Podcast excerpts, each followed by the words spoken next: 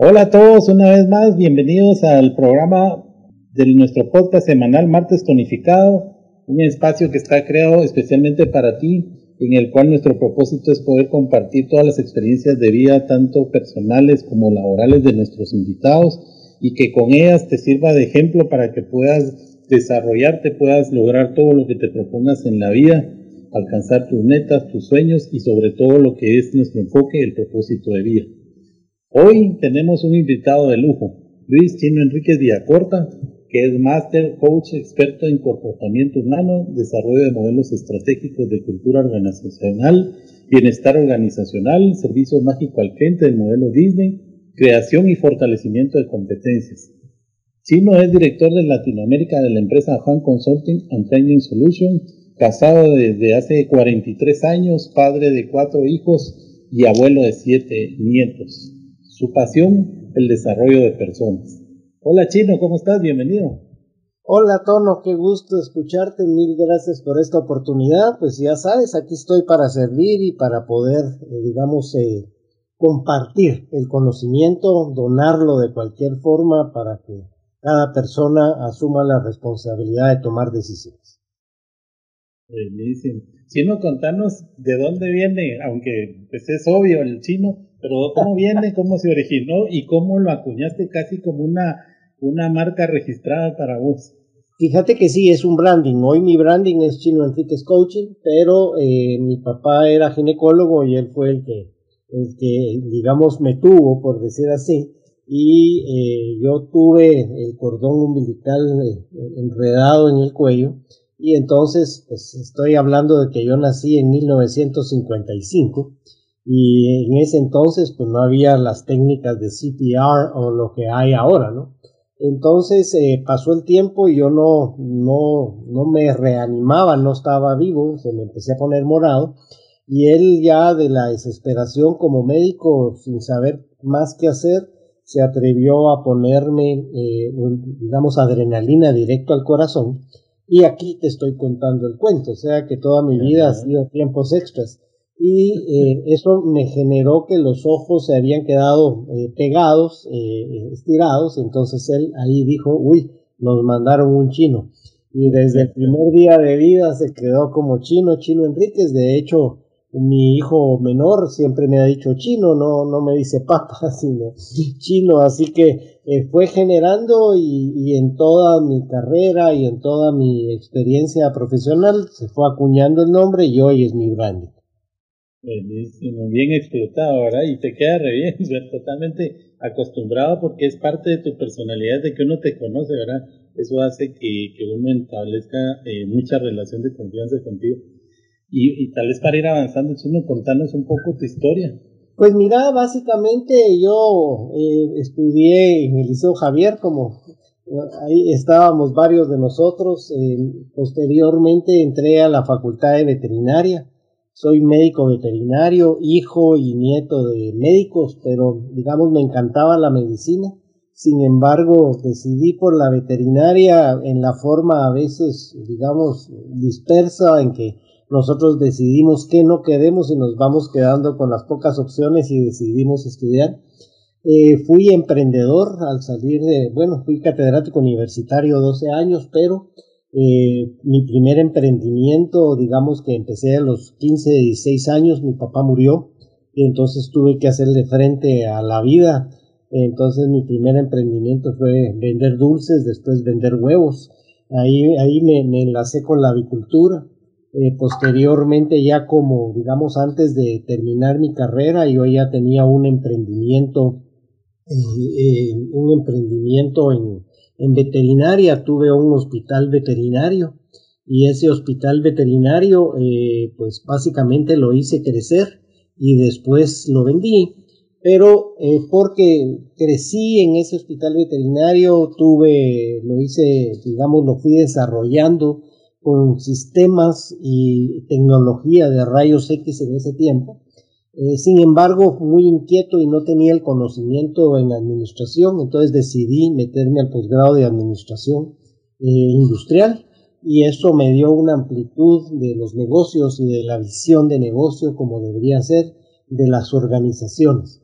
Eh, posteriormente me gané una beca para estudiar nutrición animal y entonces eh, me tuve que dedicar alma vida y corazón dos años a la beca. La universidad me dio permiso para trabajar solo dar mi clase, pero entonces eh, terminé, digamos, la beca y al terminar, alguien que, conociste que fue Oscar Mendoza me contrató. Oscar Mendoza era gerente de La Roche y no quería ni que terminara la maestría y ahí sí no acepté.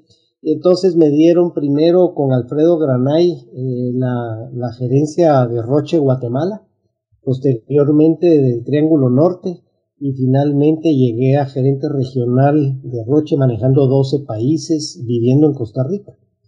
Me tocaba de alguna forma eh, irme después a Sao Paulo para gerencia latinoamericana pero definitivamente mis hijos, ah, mi principal valor ha sido mi familia y entonces decidí no aceptar quedarme en Costa Rica y es cuando vinieron pues los del grupo CMI, en ese entonces Avícola Vía Lobos eh, y me hizo el reto de venirme como director general de producción, que fue donde ya tuve el gusto de volverte a ver y trabajar juntos y eh, ahí estuve como, digamos, a, cargo de toda el área grandísima de producción, de nutrición, de laboratorio, eh, de, la, formulación de alimentos durante ocho años.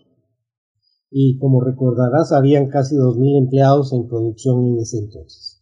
Sin embargo, siempre fui muy inquieto en querer eh, trabajar con las personas, aunque ahí tuve una clínica eh, muy grande, digamos, ya como coach, ya venía yo de Roche certificado como coach y como team builder, eh, y entonces ya entendiendo todo el concepto organizacional me pasé al lado contrario, pues prácticamente a la producción.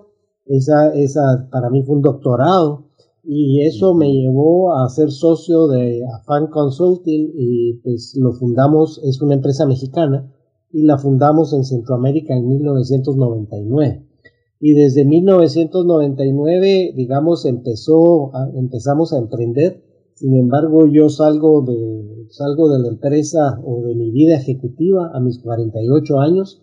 Decidí dejar la vida ejecutiva, digamos, eh, ser un asalariado en esa forma o tener alguna relación con alguna empresa y decidí emprender de nuevo a mis 48 años como director de Latinoamérica de AFAN y me tocó eh, la gran bendición de conocer el mundo.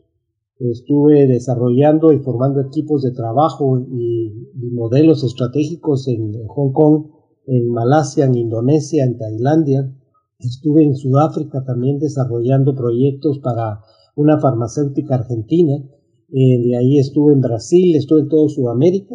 Ya posteriormente, digamos, fui ampliando mi cartera de clientes y generando en mi proceso de coaching y de, entrenador para multinacionales como PepsiCo Frito Lay, como Syngenta, como Kimberly Clark en Sudamérica y empecé a tener ya eh, clientes clave, eh, pues no es el punto, donde yo ya pude desarrollar el largo plazo. Hay clientes míos que llevan 11, 12 años de estar conmigo y que hemos creado juntos modelos estratégicos y tocar muchas vidas tono y eso ha sido una bendición a mis casi 66 años, te puedo decir que lo que más tengo hoy en mi vida son proyectos y definitivamente todo ha estado basado en la creatividad, la experiencia, el trabajo duro, la visión clara, un norte definido y definitivamente eh, pegado a mi pasión que es desarrollar personas.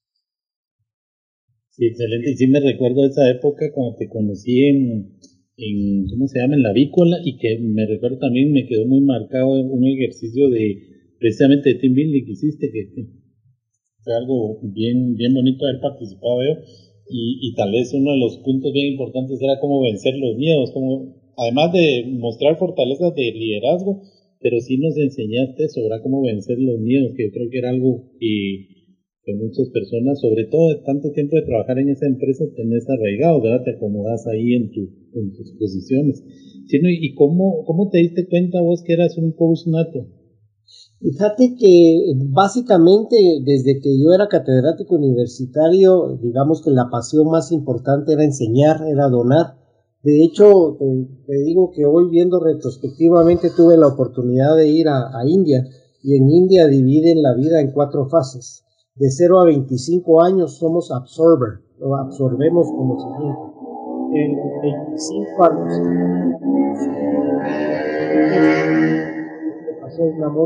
somos doers, somos hacedores, somos, digamos, estar haciendo, haciendo, haciendo. De los 50 a los 75 años somos giver, somos donadores, y en esa posición estoy.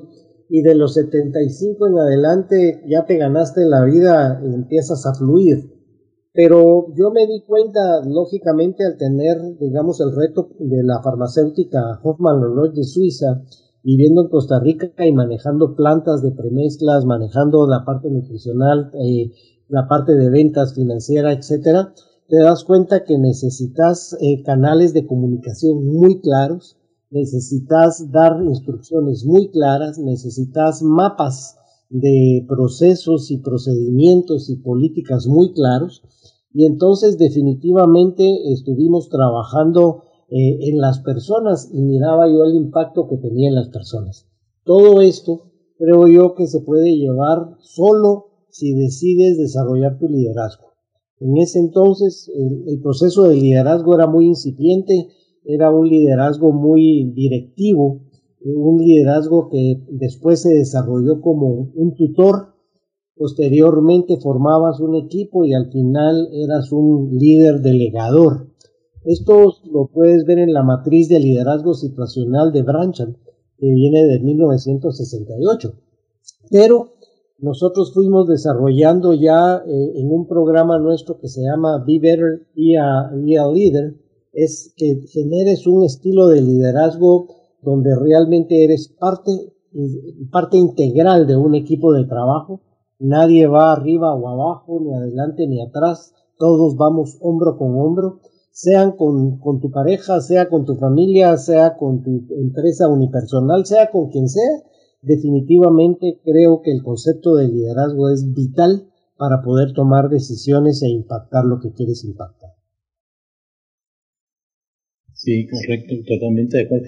Y con lo que nos has dicho hasta ahora, me llama la atención, tuviste tus principales experiencias fuera de Guatemala, ahí como que fue donde más te posicionaste, ¿por qué se debió eso? Fíjate que definitivamente Guatemala eh, muy lento para la toma de decisión, el desarrollo de personas, desarrollo del talento humano. Aquí todavía yo veo empresas que tienen eh, departamentos. Primero, ya el tener departamentos en una empresa es obsoleto, tono. Ahora son procesos, dueño de procesos. Tenés que tener redes internas de comunicación interdependiente entre procesos. Tener empresas con, que, se manejen con departamentos y que cada departamento se maneja como silo. Eso me enseñó, digamos, el ir a Europa, el ir a Asia, el ir a, a, Sudáfrica, el ver empresas mucho más desarrolladas de lo que yo veo en Guatemala, me enseñó muchísimo. De eso te digo que tuve que sacar dos maestrías más eh, en área de psicología para, digamos, poder tener el background de ser un coach completo. Y posteriormente eh, empecé, yo sigo estudiando, de hecho estoy terminando un posgrado en bienestar organizacional, lo termino ahora en abril ¿Pero por qué? Porque el conocimiento es poder y el conocimiento es lo que donas el conocimiento te mantiene realmente activo. Sin conocimiento no puedes planear, sin conocimiento no puedes analizar, sin conocimiento no puedes evolucionar. Entonces a mí me hizo evolucionar, digamos, la, la experiencia de, recorrer el mundo realmente. Viajé y he viajado y me encanta y es una de las pasiones más grandes las culturas, el trabajar otras circunstancias, pero nadie es profeta en su tierra y lo dijo Jesús, veamos, entonces de alguna forma creo que aquí ha sido el último bastión. Hoy Guatemala, eh, a través de la pandemia, la pandemia funcionó como un catalizador que nos aumentó la velocidad de digitalización, la velocidad de evolución y si no cambias te cambian y si no evolucionas vas a morir. O sea, definitivamente la innovación, el cambio, el tener norte definido, el tener procesos, procedimientos, KPIs, eh, eso definitivamente dentro de, un, eh, dentro de un proceso estratégico, sí o sí, sea para un emprendedor o sea para cualquier empresa de cualquier tipo, es lo que es hoy. Y el que no cambie de verdad se va a morir en el otro. Bien, excelente, bueno, para compartir con nuestros oyentes. Y, y, sobre esa base, ¿cuáles dirías vos adicionalmente que serían los tres factores de éxito en tu vida? Fíjate que lo primero, digamos, la preparación. O sea, definitivamente todo parte de la preparación. Eh, mucha, mucha preparación. De hecho, yo creo muchísimo todavía en el principio de Pareto, que es el 80-20. 80% del éxito está en la planeación, en la preparación, y 20% en la ejecución. Ambas son muy importantes, pero definitivamente creo que es el, primer bastión, la preparación. La segunda, diría yo, la capacidad de ejecución. Si, no, si no tienes esa capacidad de ejecución, no, no, dentro de la preparación no te va a servir, va a ser romántico. Y la tercera y más importante, como toda competencia, Tono, porque las competencias que son capabilities, son capacidades, tienen tres cosas. Tienen el conocimiento, que ya te hablé, que para mí el conocimiento es vital. Tienen la habilidad que suma y es la capacidad de aplicar esa, ese conocimiento de ejecutarlo. Pero la tercera multiplica y es la actitud y es el querer. Ese es el punto. O sea, la disciplina, la persistencia, el mantenerte enfocado en lo que quieres eh, y, no te voy a contar las veces que he caído, sino te voy a contar las veces que me he levantado. Creo que la capacidad de resiliencia que todos tenemos, pero en mi caso, eh, digamos, eh, lo aprendí cuando saqué la maestría en logoterapia y a raíz de eso desarrollé el concepto de logo coaching, que es coaching con sentido.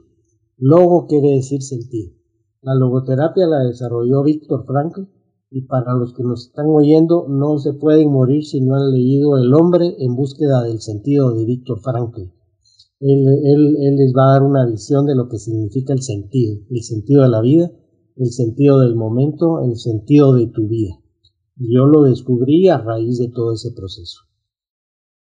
¿Vos crees que eh, ahí está, digamos, como la clave? Porque nos pasa mucho que nos planteamos propósitos, nos planteamos metas, pero no las logramos aterrizar y, se vuelve hasta memes, ¿verdad? A principio de año que están los nuevos propósitos del año, pero, pero a los días ya, ya, ya eso se pone en el olvido. ¿Qué crees que eso sea parte de, del ser humano que lo, que lo detiene o crees que hay algo más que, no, no identificado?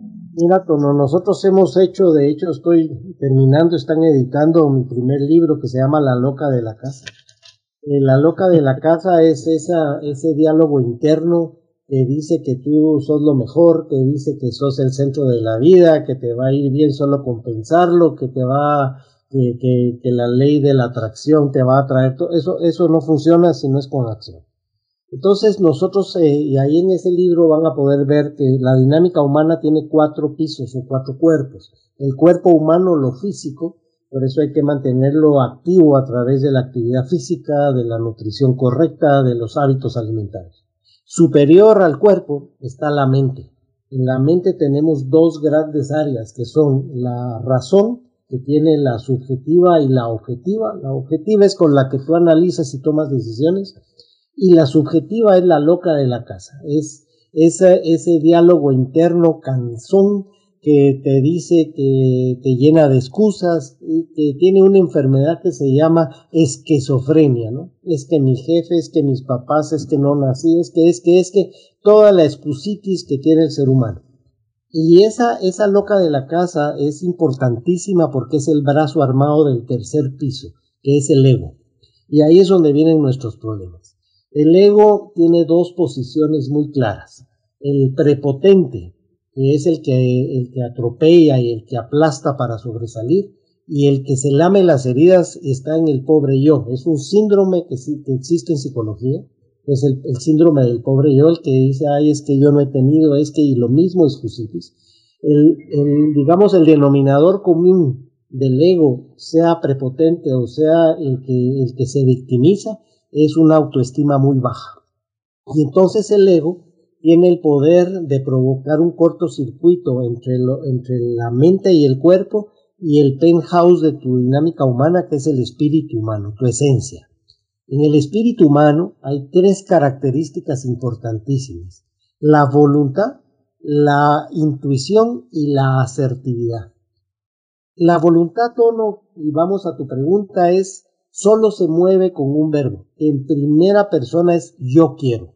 No es me encantaría, sería buenísimo, ala, sería, pero buenísimo hacer eso. Mira, eso es romántico.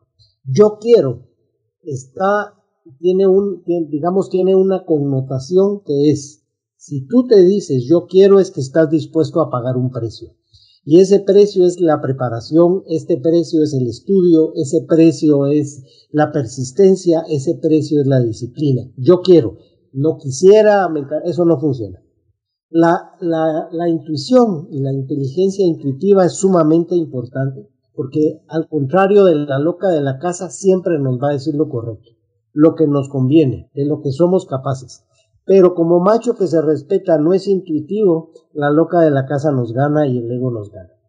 Entonces es muy importante conectar la intuición, que inclusive los griegos decían que teníamos la intuición en el plexo solar, en la boca del estómago, y es una energía que dura el soplido de un ángel, pero como no le hacemos caso, se prende inmediatamente el ego y su brazo armado que es la loca de la casa. Si, si nos conectamos desde el yo quiero de la voluntad y estamos en camino de que es correcto y tenemos las competencias para lograr lo que nos propusimos, logramos ser personas asertivas, que se escribe con ese. La gente cree que es acertar, ¿no? Ese es el Tim Marín de dos Tingüe. No, asertivo con ese es ser certero, es tener certeza de que yo estoy fijándome un norte, que voy a tener la disciplina y la persistencia para lograr el objetivo. Excelente, no, qué, buena cátedra nos acabas de dar en dos, tres minutos y que creo que resume bien lo que tenemos que hacer. Ahí está estampado el camino a seguir y, fácilmente me aclaraste un par de preguntas que tenía para más adelante. ¿Cómo crees, eh, Chino, que nosotros deberíamos de trabajar para establecer el propósito de vida? Fíjate que es una de las cosas que más cuesta. Eh, si, si, tú unís las manos como que estuvieras rezando, eh, eh, eso llamo yo las dos caras del propósito y el sentido. El propósito es el para qué. O sea, todo tiene que tener un para qué. Nosotros cuando entrenamos gente le decimos, mire, no esté preguntando el por qué, porque si usted quiere determinar el porqué de las cosas, vaya donde un terapeuta porque el por qué mm. significa pasado. Y el para qué vaya donde un coach, porque el para qué es, usted está construyendo, digamos, eh, herramientas de futuro. Entonces, el propósito para mí es bien importante porque primero es para qué voy a hacer esto, para qué voy a desarrollar un emprendimiento, para qué me voy a meter a estudiar, para qué voy a sacar una maestría, ese es lo primero. Después viene cabalmente la voluntad, el yo quiero, qué preparación tengo que tener y después de tener mi plan de acción o mi hoja de ruta para lograr lo que quiero y logro el objetivo, entonces me regresa una ola tono importante que se llama sentido.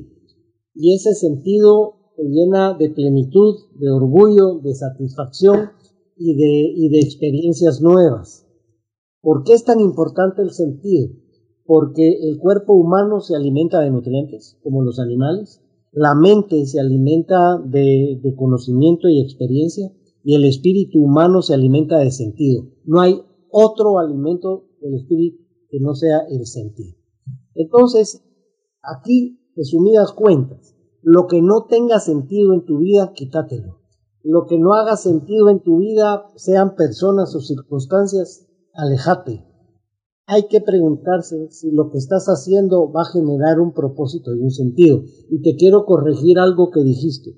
Nosotros utilizamos mucho el verbo tengo. El tengo es una obligatoriedad. Empiecen a cambiar y a modelar cada vez que tengan que hacer algo. Miren si funciona igual con el yo quiero. Porque no es lo mismo tengo que mantener a mi familia que quiero mantener a mi familia.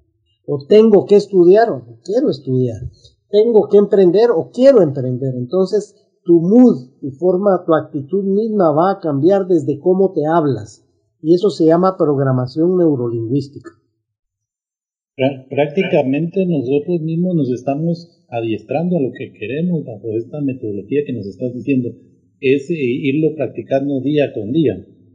Y fíjate, Tono, que el problema, una de las cosas más importantes que estamos enseñando a las personas y a las organizaciones ahora es una nueva competencia que se, está desarrollando que se llama desaprender. Y eso cuesta muchísimo. El, el saber que tenés que desaprender porque lo tenés que ocupar con otra posición es muy importante. De hecho, el desaprender no se puede lograr sin otra competencia que se llama aprenda a parar aprender a parar. Si tú no aprendes a parar, no generas pensamiento crítico y no, pensa, y no generas pensamiento analítico, nunca vas a desaprender y por lo tanto no vas a, aprender nuevas cosas. Si vas a emprender, tienes que pasar por esta hoja de ruta. Alto. primero pensamiento crítico, que es cómo me veo yo, qué fortalezas tengo, qué áreas de oportunidad, para qué no soy bueno. Después, pensamiento analítico quiere decir hacer escenarios de solución ante un problema o ante algo que quiero hacer. Y finalmente, generar una hoja de ruta que no es más que un mapa de dónde estoy y a dónde quiero llegar y el plan de acción que lleva los objetivos, las metas y los indicadores de gestión. Si no haces eso, y eso es una metodología nuestra, te prometo que lo vas a lograr, pero con mucho cansancio, con mucho esfuerzo, querer, eh, querer, digamos, descubrir la limonada cuando otros ya la descubrieron. Sí, totalmente. Cuando vos hablas del, del tema de desaprender, viene em, con el término relacionado que se escucha mucho, el soltar. No. Estamos acostumbrados a, tener pensamientos y... Fíjate que el soltar, de hecho, el, yo, yo tengo una, un coaching, digamos, un, programa que se llama Switch Emocional para toma de decisiones asertivas. Y es que nosotros tenemos tres inteligencias básicas de, de las siete que tenemos, pero las básicas son la inteligencia moral, que son principios y valores, la inteligencia intelectual, que son el conocimiento y la experiencia, y la inteligencia emocional. Estas tres son las que actúan en la toma de decisión. Cuando yo pregunto, ¿y cómo cree usted en qué porcentaje usted aplica las, estas tres eh, inteligencias para su toma de decisión? Muchos te dicen 33, 33, 33, otros te dirán 40 la emocional.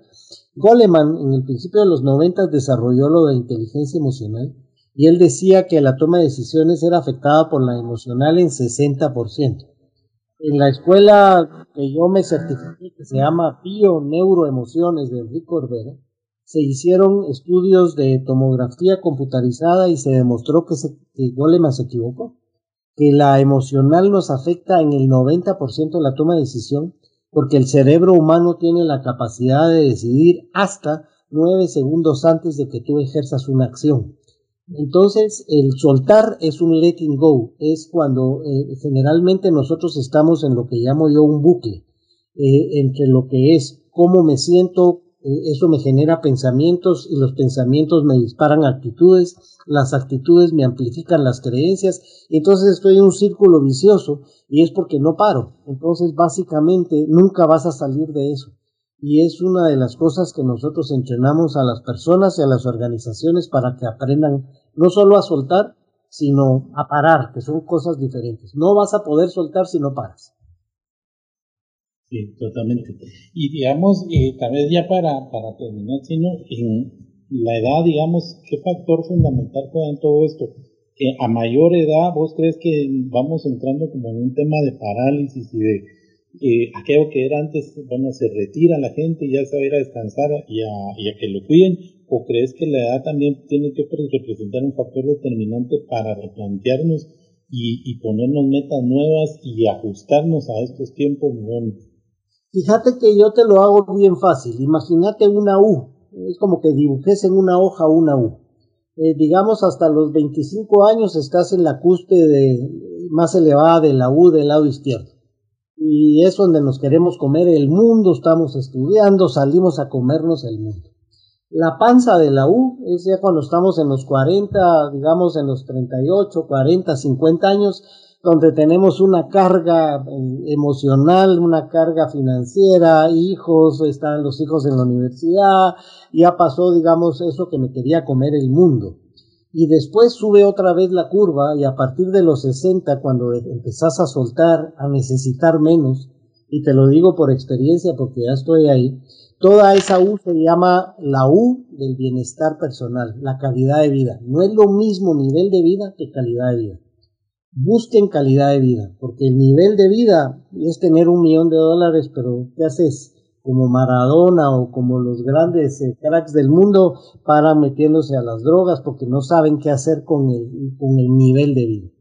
Mientras que la calidad de vida es hacer maravillas con lo que tienes, hacer lo que te gusta hacer, necesitar menos, y realmente un verdadero rico es el que necesita menos, no el que tiene más.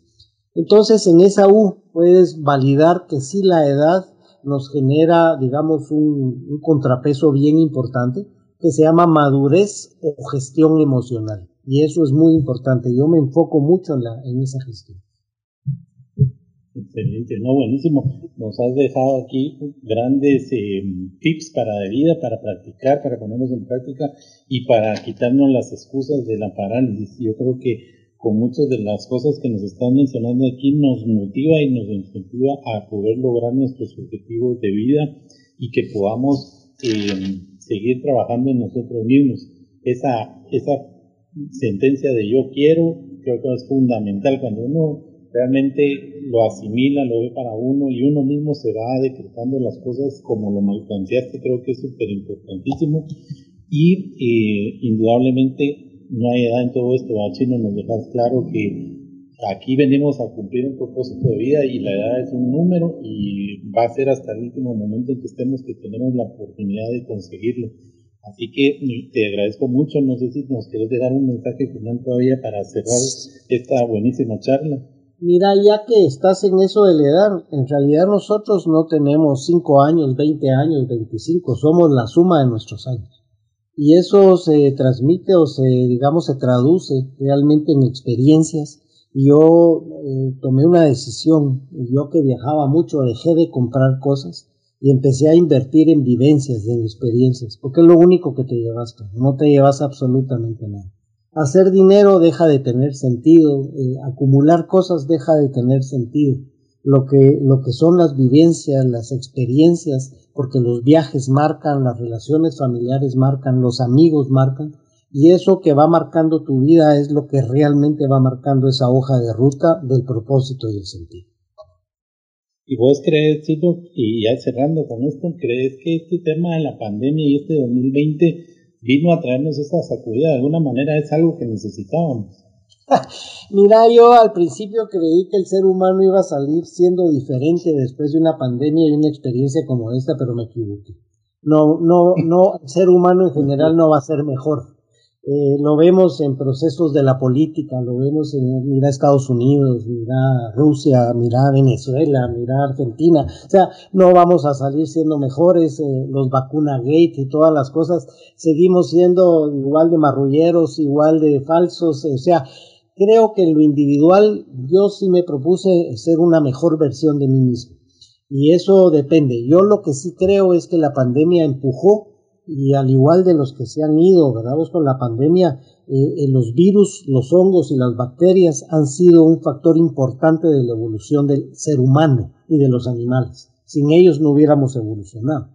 Pero definitivamente el que no se adapta se muere literalmente como ha pasado. El que no se adapta a un cambio como la pandemia, quien no cuida su sistema inmunitario, quien no tiene hábitos alimentarios de, y de, digamos, de ejercicio o de actividad física, quien no lee y quien no medita o hace introspección, no evoluciona.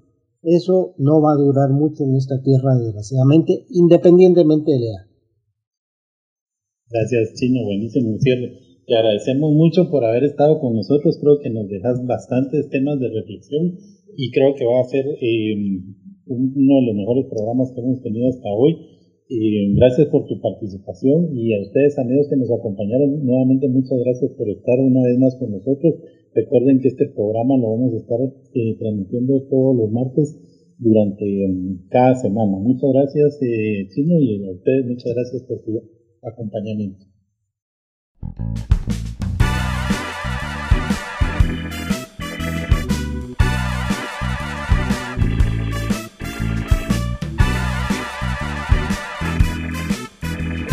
En Marte,